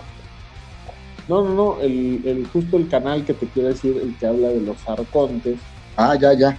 Y este, de alguna manera, cómo son estos estos detalles. Pero no encuentro ahorita el maldito canal. Es un canal de YouTube como muchos otros y este que lo, lo documentan de una manera bastante curiosa. Hay que decirle a, a, nuestros seguidores que toda esta bibliografía y toda esta eh, todo este vocabulario alrededor de estos seres pues debe de ser considerado ficción, creo yo. Mira, aquí está, ya me el canal, que bueno, era parte de mis sugerencias al final de este episodio, se llama Rimbel 35. Ok. Rimbel 35, eh, un canal muy interesante porque eh, trae todas estas historias bastante novedosas sobre el fenómeno ovni y las existencias de estas potestades o seres que van más allá de la conciencia eh, humana. Hay otras palabras por ahí como los mismísimos Anunnakis, que no sé si por ahí tú este, investigaste, pero hay un montón de nuevas historias alrededor de los extraterrestres, que a mí me parece que la imaginación humana no tiene límites y han podido crear todo un universo más allá, mucho más allá de lo que a simple vista los iniciadores del fenómeno ovni o los iniciadores del estudio del fenómeno ovni pudieron por lo menos pensar en un Sí, está, está muy chido. A mí me parece que Pati Navidad podría encabezar perfectamente el liderazgo de los conspiranoicos en México. Este, ya para acabar con ella y su pedo con Maussan, que ya se la trae encantada ahí, este, hay que recordar que Pati Navidad no cree en el COVID-19, ¿eh? también, y tampoco en las vacunas. Bueno, no sé si lo de las vacunas me retracto, no estoy seguro de esta información que estoy filtrando al Día de los Bestias, pero nos vamos a dejar ahí en paz a la, a la, a la actriz, a la primerísima actriz Pati Navidad, y vamos a pasar al tema de los avistamientos famosos en México o lugares que sean famosos con sus avistamientos. Hace rato Mike mencionaba Tepoztlán, que no. Yo no sé si tú tengas conocimiento de algún lugar donde sea este, común este, ver o, atestiguar fenómeno ovni. Pues eh, generalmente todos los lugares donde hay un volcán, por ejemplo el Popo, el, este, el Pico de Orizaba y todos estos volcanes que hay aquí en México, son famosos, no nada más por la lava ardiente que está adentro, sino también porque se considera que son bases extraterrestres, como si fueran aeropuertos. De hecho, el mismísimo Diamante Negro, este Palazuelos, últimamente, ¿no? Hizo algunas declaraciones al respecto de sobre el volcán, ¿no? Donde había, ahí se esconden los extraterrestres, hablando un poquito, alejándonos de Tepoztlán, ya ahora sí que por esta zona de Morelos, si te vas un poquito de ladito, puedes encontrar Popocatépetl y ahí está una base extraterrestre. Esto, según el primerísimo actor Palazuelos. Oye, güey, también este, recordando un poco de Mike que decía que, venía de Puebla. Entre Puebla y Morelos hay una, hay como un cerro, una montaña que es conocida como la cabeza de mono. Yo no sé ustedes, pero a mí es de esas experiencias que me dan como como diría el meme de los compadres, como que me estremecen, güey, porque o sea, parece cabeza de mono y dicen que por ahí es como un centro energético, o sea, sí se, sí se percibe una energía diferente cuando vas viajando por ahí, sea la hora que sea, ¿eh? No sé si la conozcan, la cabeza de mono. Eh, claro, es el cerro del Chumil. No, perdón, mira, el Chumil está en Tepoztlán. Perdón, amigos, estoy eh, bastante ebrio, pero este, este, es un encuentro cercano con el tercer tipo de la embriaguez, de la ebriedad. Es correcto, es correcto. El cerro Cabeza del Mono es un cerro que pertenece a este poblado por ahí de donde está precisamente Chalcatzingo y este ahorita te digo cómo se llama ese lugar porque es un sitio donde incluso puedes subir, puedes subir este, en la parte, el Chumil, sí es cierto, se llama Chumil. Pero, o sea, sí, sí, sí, sí han sentido esto que les estoy comentando. Yo, a mí sí, varias veces que fui a tocar a, Puebla, de regreso sí sentía la vibra de ese lugar. No, amigo, no hay ninguna vibra de nada. Lo que pasa es que tú eres un ser muy. Es un ser de luz. Ajá. Y seguramente eres un ser de luz, soy como el señor Bourne. Ex, correcto. No, sí, sí, perdón, estaba yo un poco eh, estresado, pero no, sí, se llama el Cerro del Chumil y se encuentra ahí eh, como parte de Jantetelco, también se le conoce como el Peñón de Jantetelco y forma parte de este corredor donde está el Cerro Delgado y el Cerro Gordo, donde este, están el asentamiento de cultura eh, olmeca de este, los chalcatzingos. Órale, este, este fue el dato cultural patrocinado por Miguel Ángel García Saavedra el día de hoy. Excelentes datos. Este, yo mencionaba este la cabeza de mono porque estos lugares con cierta energía se manejan también como lugares visitados por naves eh, voladoras no También dicen que la zona del silencio, ¿no? que es una zona donde no hay señal de celular, no hay nada y se cree que es una base extraterrestre. ¿En dónde, güey? ¿Dónde? No, no conozco. Está, a ver, déjame, ahorita te digo. En lo que investigas, vamos a, vamos a hablar de Ocotlán, Jalisco. Este, esta ciudad este, se hizo famosa por sus avistamientos. Está 45 minutos eh, cerca de Guadalajara, pegadita al lago de Chapala. Y hay muchos testimonios, como el del señor Raúl Domínguez, quien asegura que en abril del 93 tomó fotografías de un ovni en distintas entrevistas que ha ofrecido el señor Raúl, dice que en ese entonces ya había visto varias veces una especie de platillo y andaba a la casa para tomarle fotos, lo cual me recuerda a la historia que decía Mike del otro fulano aquí en Tepoztlán que andaba vendiendo fotos de extra, no, de, ovnis más bien, ¿no? También Tepoztlán, dicen que si tienes suerte, según los pobladores, tal vez por la noche, también te toque ver un ovni. Yo fui alguna vez de noche, un lunes o martes, y me puse a beber ahí en la entrada del Teposteco. No vi ovnis, este, no vi ovnis, no vi nada, hasta el otro día porque este, acabó mal la peda esa vez. Pero este, pues dicen que el Teposteco es famoso por, por, los avistamientos ovnis, igual que el Popocatépetl. Ah, ah, y aquí complementando esa información que diste, eh, hay una nota publicada por el portal informativo Milenio, donde hice una entrevista a Roberto Palazuelos precisamente sobre esto y sobre su experiencia como ufólogo contemporáneo. Ya dio varias, varias declaraciones y una de esas fue esa precisamente, ¿no? Que él ha viajado bastante a Tepoztlán y desde ahí eh, ha sido testigo de muchísimos avistamientos ovnis y él está seguro que eh, Tepoztlán está comunicado por abajo hacia el Popocatépetl, donde hay una base extraterrestre. También este Roberto Palazuelos afirma con mucha seguridad que el Wi-Fi y el Internet es tecnología inventada por los extraterrestres que salió de una base que cayó en Arizona y lo agarraron los gringos y ahí desarrollaron el Internet, que es una tecnología que tuvieron a bien los alienígenas heredarnos, eh, nos la quisieron dejar. Y es que hay una razón muy poderosa por la cual ellos no se abran a la humanidad, me refiero a los extraterrestres, que es el libre albedrío, que es lo que tenemos los humanos.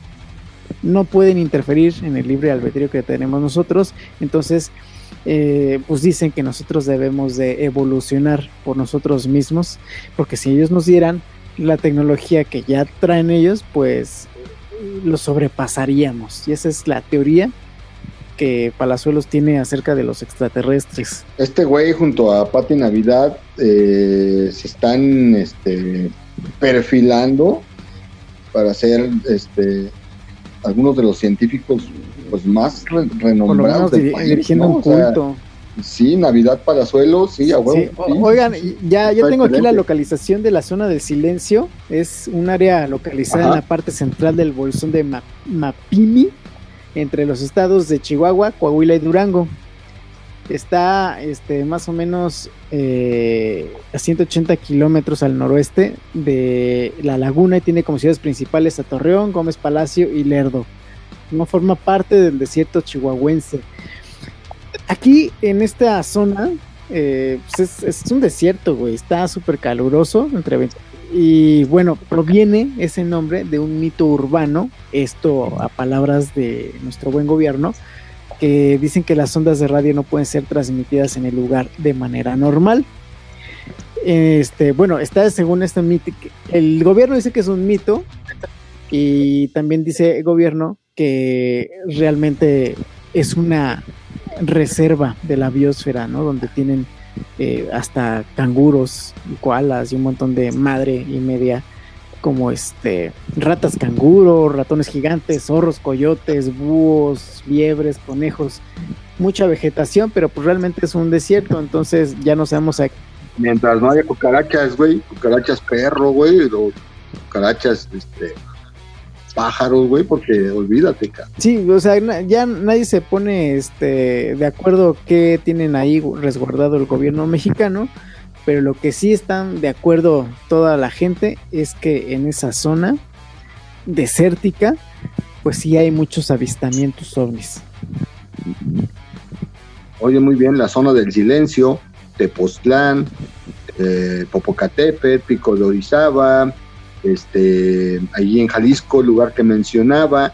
Pues hay muchos lugares aquí en México donde ha habido bastante avistamiento ovni y casi todos coinciden en ser zonas pues, pues cargadas de cierto magnetismo, ¿no? Eh, vamos a pasar ahora al tema que va a hacer que a más de uno se le enchine la piel, casos de abducción extraterrestre en México, amigos. ¿Cómo la ven? No sé si ustedes quieran comentar algo al respecto.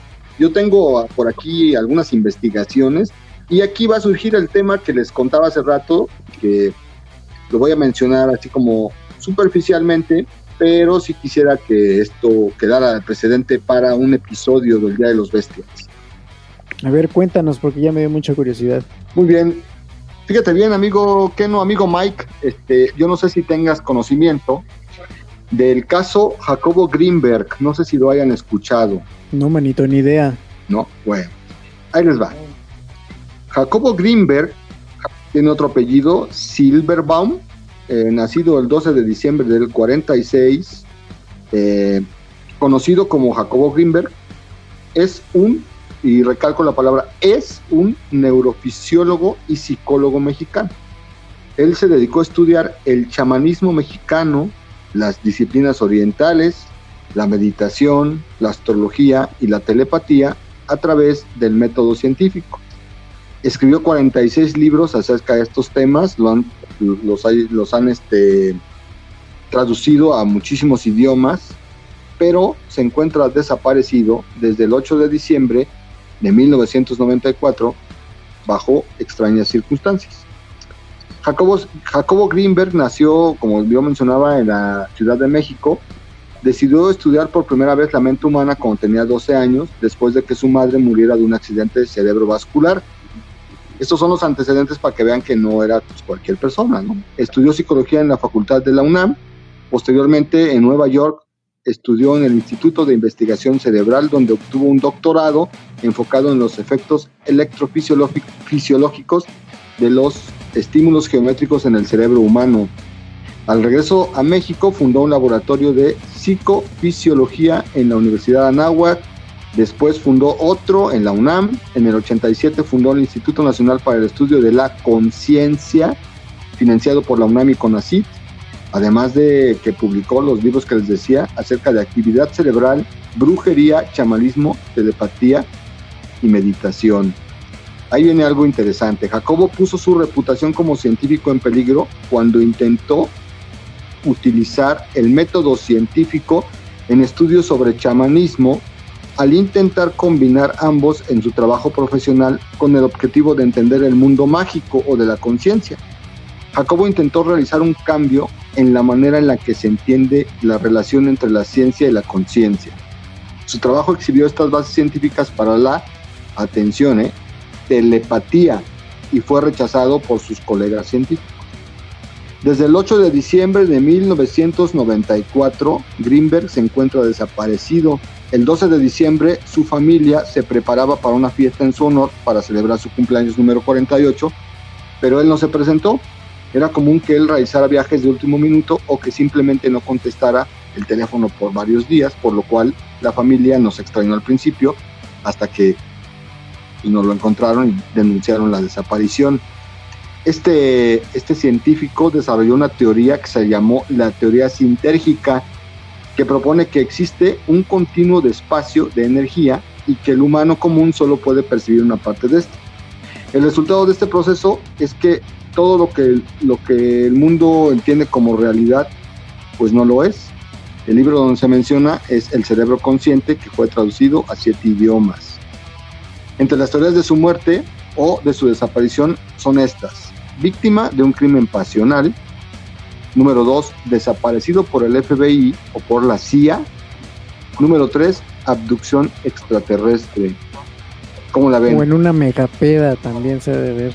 En una megapeda, su estado de conciencia se alteró y pues desapareció. Miren amigos, yo, yo investigué esto porque evidentemente mucha gente eh, dice que no se le ha dado el reconocimiento a la obra de este científico, porque era un científico pero que hubo muchas circunstancias eh, extrañas alrededor de su muerte. Yo estoy tocando el tema de manera muy superficial, pero sí apuntan, hay unas teorías tan descabelladas que dicen que por sus estudios él está o se encuentra perdido en otra dimensión paralela a la nuestra o que sí fue abducido por extraterrestres o al estar estudiando la telepatía y, y como este tipo pedo expedientes X, sí fue secuestrado y desaparecido por los servicios de inteligencia de los Estados Unidos, amigos. Pues fíjate que alguna vez escuché en algún otro podcast que dicen que los viajes interestelares obviamente son muy lejos, ¿no? Otros planetas tienen que viajar prácticamente a la velocidad de la luz y que aún así se tardaría muchísimo. Esto me recuerda a una película que se llama Pasajeros con Chris Pratt y esta chava que ya se me olvidó cómo se llama, donde iban a los dormían y iban a viajar muchos años a, este, congelados, por así decirlo, en, en animación suspendida y que están viajando súper rápido a otro planeta. Que así son los viajes interestelares y que entonces una explicación lógica que le daban a las visitas extraterrestres, a los avistamientos ovnis, era precisamente que no era que vinieran tan de lejos los extraterrestres, sino más bien venían de otra dimensión paralela. Entonces podrían haber abrir ciertos portales eh, a otras dimensiones, ¿no? Ya no venían tan de lejos, a lo mejor venían muy de cerquita, pero de una dimensión que nosotros no somos conscientes de eso. Entonces, pues eso me suena a lo que, a lo que estás diciendo, ¿no? Sí, bastante. Además que ahorita con lo que me comentas de la película esta de Chris Pratt, que no la he visto, y me, me dio curiosidad, hay un escritor que a mí me gusta mucho que se llama Dan Simmons, que tiene una saga que se llama Hyperion, donde eh, el mundo tal como lo conocemos eh, dejó de existir y la gente que quedaba en el mundo emigró hacia un sistema de galaxias. Eh, evidentemente había tecnología este, de viajes a la velocidad de la luz o ultrasónica que generaban, como bien mencionas tú, una deuda temporal, es decir, al ser viajes larguísimos, el impacto en el ser humano o en los que eran los humanos que después mutaron en otras cosas, este, les afectaba, ¿no? Tanto así que se solicitó la ayuda de la inteligencia artificial para crear una especie de portales interdimensionales donde se viajaba de galaxia a galaxia. Esto es lo que me recordó un poquito este, tu comentario acerca de la película, amigo. Y sí, este caso de este científico está bastante cabrón porque eh, él, estudió como el pedo neuronal y el pedo de la materia espacio-tiempo. Entonces, pues sí, lo relaciono mucho con, los viajes en el tiempo y los viajes en tres dimensiones. Medio empecé a leer un libro que encontré de él, de, unos estudios científicos que realizó al estar conviviendo con una, una mujer que le decían Pachita, que se llamaba Bárbara Guerrero, que era chamán que él, él afirma que ella hacía cirugías, hacía, este, ¿cómo se llaman estos cambios de órgano? Trasplantes. Las, operaciones de trasplantes. Trasplantes de órganos, pero de manera mental. O sea, y él dice en su inicio de la novela que, que lo hacía, que él está comprobándolo con el método científico y que era un tipo de chamán que trascendía la materia-espacio está relacionada con el campo neuronal. Yo sé que estoy tal vez confundiendo los términos y hablando un poquito este, pendejamente, pero está bastante apasionante el tema y yo sí quisiera que, si ustedes tienen a bien aceptarlo, tratáramos el tema, el caso Jacobo Greenberg, en un tema posterior del podcast, porque tiene que ver también con abducción extraterrestre y otras cosillas por ahí, de la conciencia, la mente humana y el campo neuronal. ¿Cómo la ven? Es una muy buena idea. Pues sí, el, el, caso es muy interesante, sin duda alguna. Ya estuve aquí googleando. Sí, al parecer sí está un poco complicado. Sí. ¿Saben quién era hermano o quién es hermano de este doctor Greenberg? El famosísimo actor noventero Ari Telch. No seas mamón, de verdad. ¿En serio, güey? ahora sí que como dice Franco Escamilla, eh, parece chiste, pero es anécdota. Sí, güey, o sea, a mí yo también me quedé así como, el dato cultural, eh, Ari Telch, hermano de un doctor desaparecido por la conspiración o entidades eh, alienígenas. Está, está bastante, bastante cabrón esto, esto de. Yo bajé el libro de que tiene ahí él, eh, lo, lo, que puedo entender y está muy chido. O sea, sí, sí, sí tiene como ahí un fundamento científico. Yo no soy ningún pinche estudiado del tema, pero sí está chido. Y lo vamos a dejar para la posteridad, amigos. No sé ustedes qué casos de abducción tengan. Pues yo, yo ninguno, eh, realmente. No, no conozco el caso. Sé que existe esta idea de cómo los seres extraterrestres o las naves pues toman de repente prestadas a algunas personas para realizar experimentos. En algún tiempo la información que yo tengo pues es extraída de la ficción, básicamente de los expedientes secretos X en donde se tocaban esos Yo vi expedientes secretos 3X y ahí saqué otras cosas. No, no fíjense que cosas de abducción. Eh, les voy a contar una anécdota que me decía mi abuelo. Mi abuelo este, me encantaba porque siempre nos contaba historias de fantasmas. Ya les conté alguna historia a ustedes en, algún programa anterior sobre un viaje que hicimos a Cañón de Lobos buscando un fantasma con la aprobación de mi abuelo. Y él nos decía, también nos contaba que él había tenido encuentros con extraterrestres y nos contaba ciertas historias que pues, a lo mejor son mentira, a lo mejor son verdad, pero vamos a darle ese beneficio de la duda.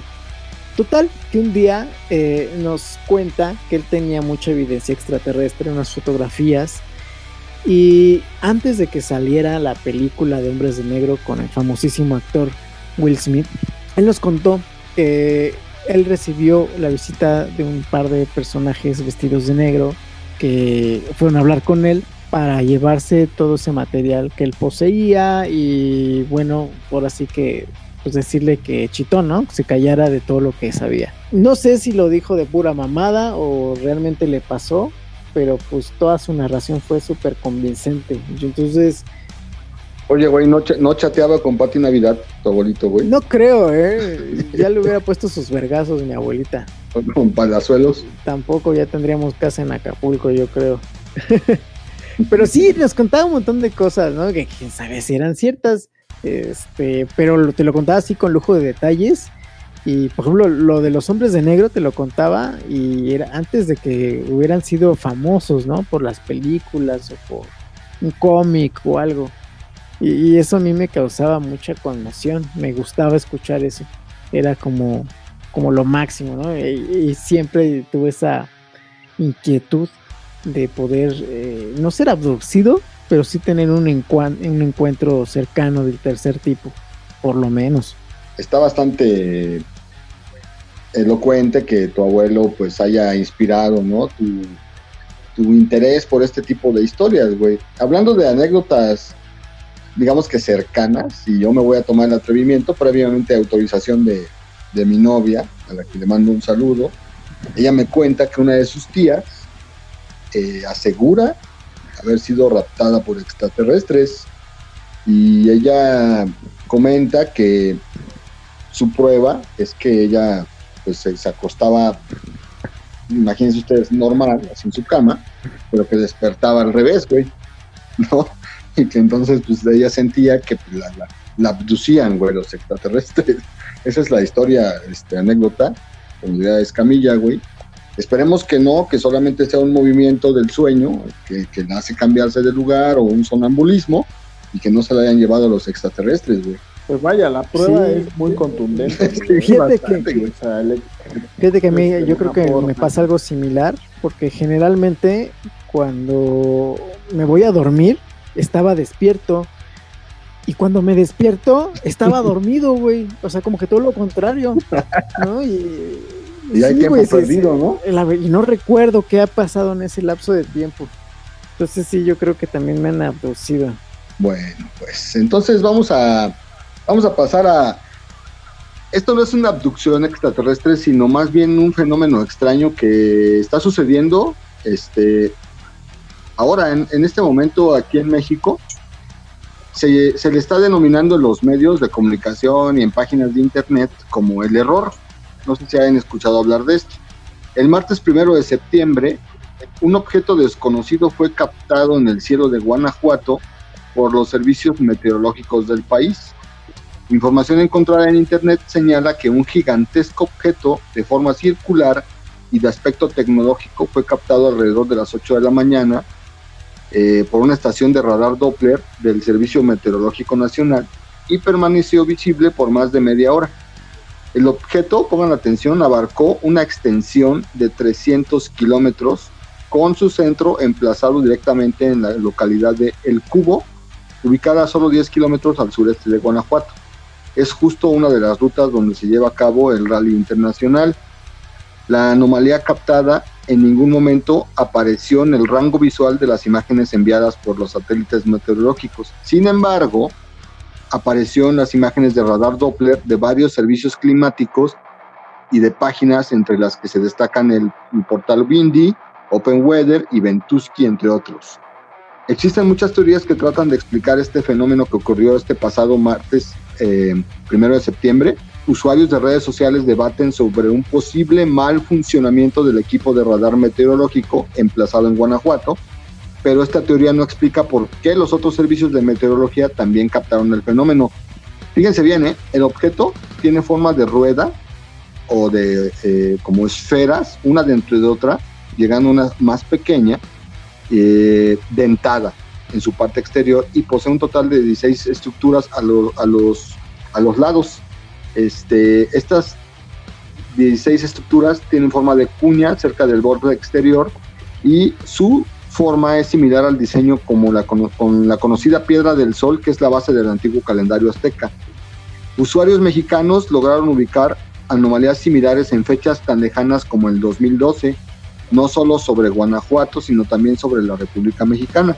Hay un canal español en YouTube que se llama Gran Misterio, que también eh, analizó este avistamiento, no sé, hay, hay teorías bien disparatadas, pero que tienen que ver con el fenómeno ovni. Una de ellas es que es una especie de, de nave nodriza enorme emitiendo magnetismo y cuidando a la granja humana. No sé si han visto las imágenes, hasta se parece al, al, esta, al longuito del COVID, la, figura del coronavirus, pero cuando reproducen esta forma en como en el escáner del servicio meteorológico, de las páginas que les menciono, tiene un cierto patrón geométrico, o sea, no parece como en los típicos vientos o, o, cuando hay huracanes, cómo se ve. No, es una forma redonda que tiene como varios dientes que van girando.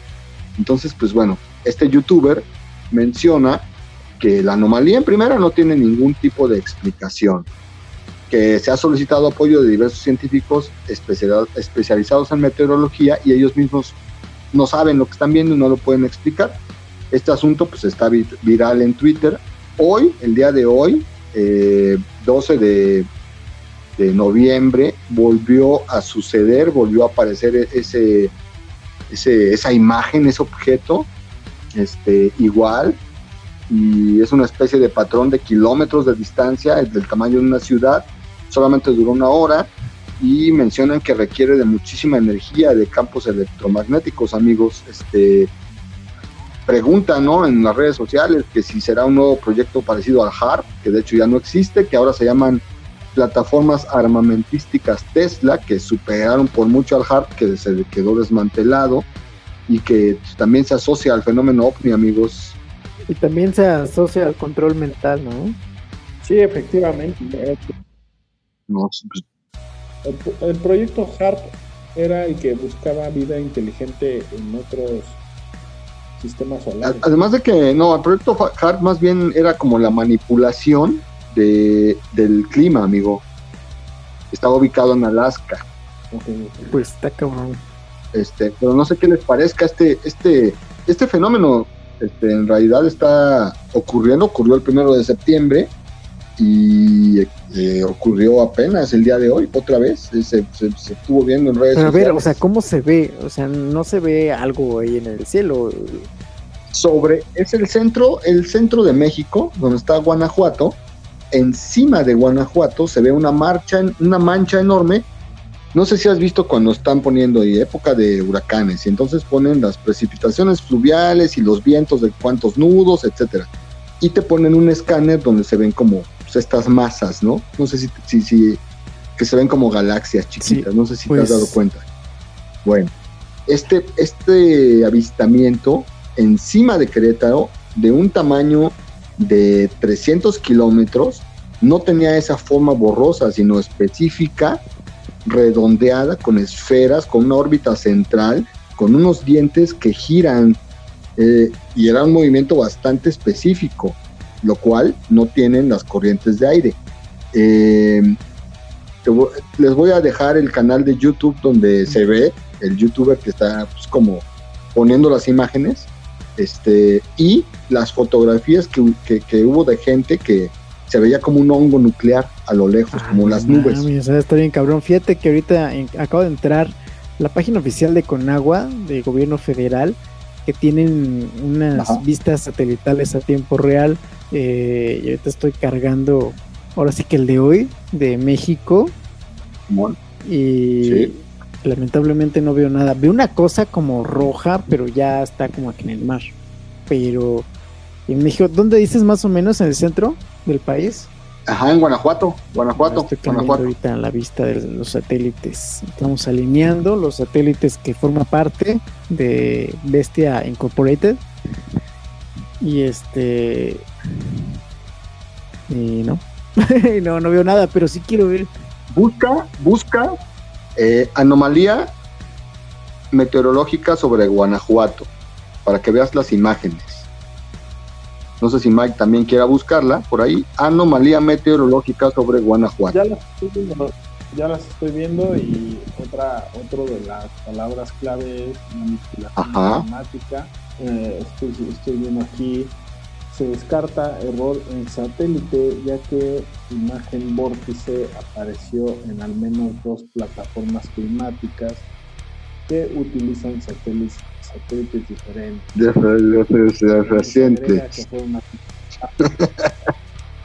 También se agrega que fueron afectadas comunicaciones, redes de internet y, Y por eso WhatsApp. Se Sí, cayó YouTube, ¿no? De hecho, hace. Ayer, ayer, ayer se cayó YouTube. ¿Ya encontraste Ya, la imagen que no? Sí, De- sí, de- estoy de viendo el hongo este grandísimo y este de varias fuentes dis- distintas, que es la anomalía Doppler. Sí, yo estuve leyendo aquí como varias teorías que mencionan que pues sí es una nave nodriza. es como la que apareció en la, en la- O sea, en en la el centro de película esta de también de Will Smith, la de el día de la independencia. Se empieza a ver la, la nave nodriza cómo llega, pero en forma de nube gigantesca. Ajá, pues mira, ahí está la imagen. Primero quisieron explicarlo mencionando que era un error de los satélites, pero después decían cómo es posible que otros dos, tres, cuatro páginas hayan, hayan este, pues captado esta, esta anomalía que le mencionan como anomalía Doppler, como la gran mancha del martes primero de septiembre, y el día de hoy, en una página que se llama, eh, de Facebook, se llama Herme, hermetismo pitagórico, algo así se llama, pusieron que estaba sucediendo otra vez el día de hoy, ¿no? Que, pues, que estaba bastante extraño. Y pues sí, o sea, esa imagen, esa imagen circular con dientes, como un campo electromagnético, pues, disparó todas las teorías alienígenas, ¿no? Incluso mencionando que México desde cuándo ha sido eh, una como coraza de una nave interplanetaria, ¿no? Incluso yo traía el día de hoy una, una investigación de un, de un lugar de México eh, que se dice protegido por los alienígenas en Tampico, Tampico Madero. Este, no sé si conozcan esa historia. Llegué a, a, este, a ver un poquito de eso.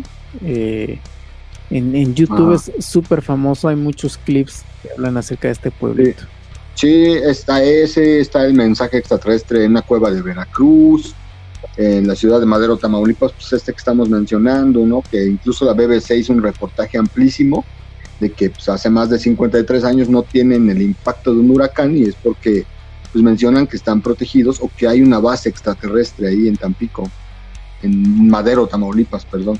No, pues ya, me dejaste ya me dejaste pensando porque, o sea, qué raro que todo en muchos medios lo publican, esta forma de hongo, como una gran nube, los satélites del efecto Doppler.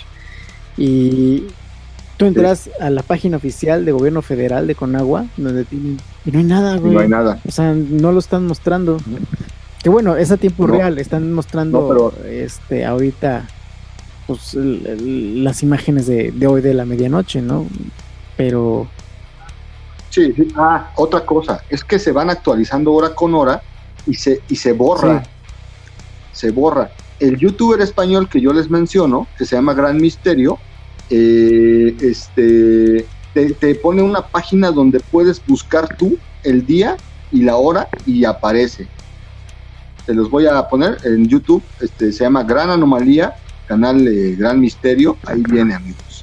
Perfecto, amigo ese es un tema que... Y deberíamos, deberíamos abordarlo en, otro momento. Pero yo creo que es momento de, de ahorita abordar ya las recomendaciones personales de cada quien, porque pues también ya temo ser abducido por Morfeo en estos, en estos momentos, ser visitado por los hombres de negro y también porque ahorita nos emocionamos y empezamos a, a ver cosas en internet y de todo lo que estamos hablando y platicando y sí está está súper friki, ¿no? Bastante, amigo. Pues empiece con sus recomendaciones, que le empiece el Mike para que ya también el espíritu embriagador navideño que trae, pues lo, lo perpetúe en la cama. La recomendación del bestia de Mike. No, pues no, no, ningún espíritu embriagador. Eh, solamente quiero eh, Primero, este tema es apasionante y algo que siempre ha quedado ahí como, como un testigo es que no es capaz de crear alrededor de cualquier cosa una serie de mitos que le dan sentido a casi cualquier fenómeno. Para mí es muy importante cómo el ser humano se va explicando cualquier situación y han creado todos unos universos en los que se han podido poner de acuerdo y eh, pues seguir estas supuestas investigaciones creando todo este meta-universo eh, de alguna forma creativo.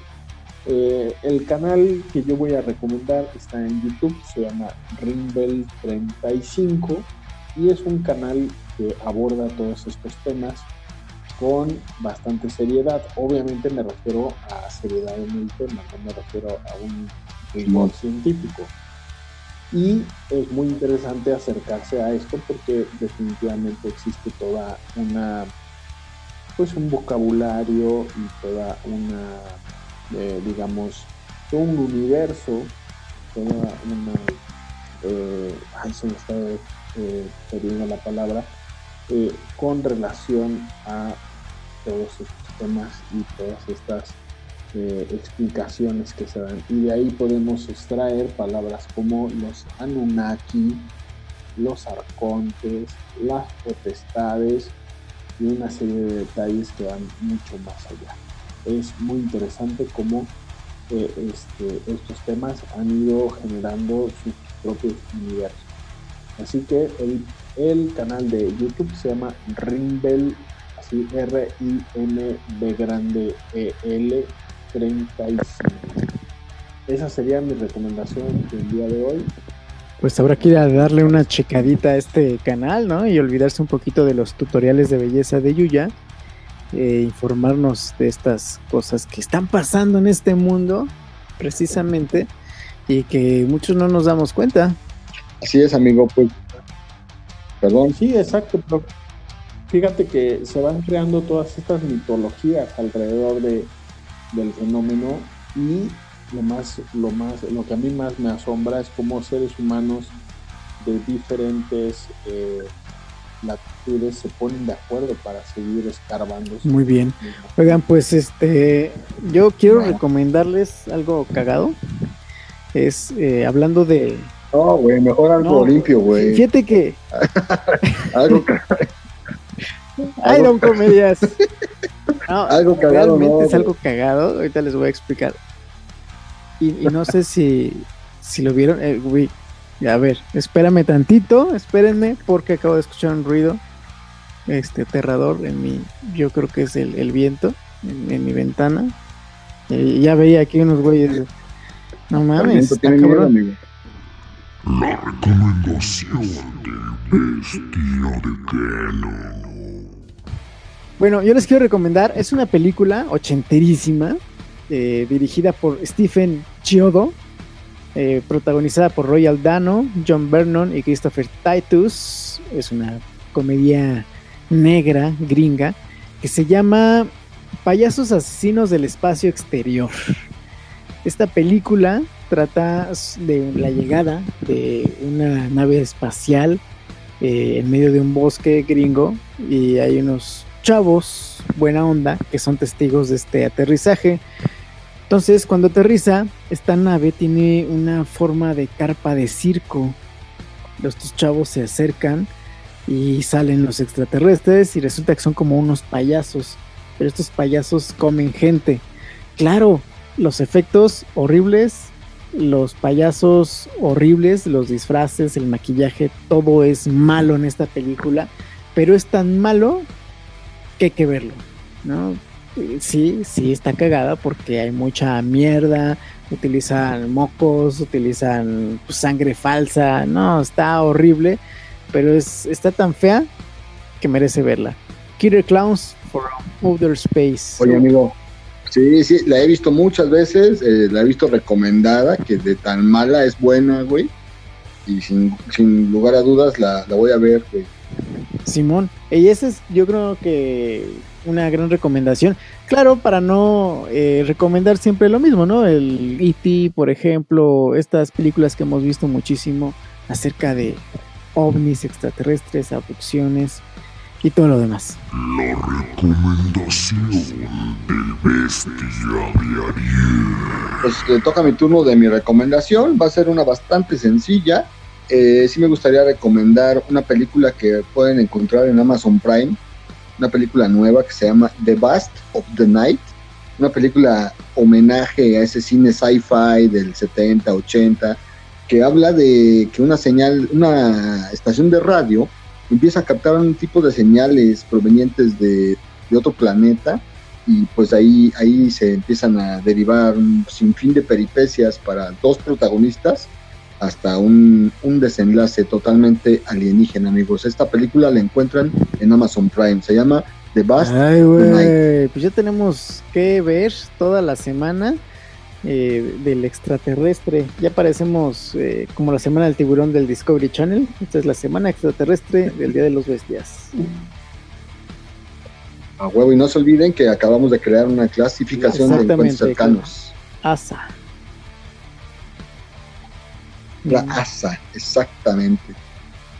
Pues toca más que despedir, amigo.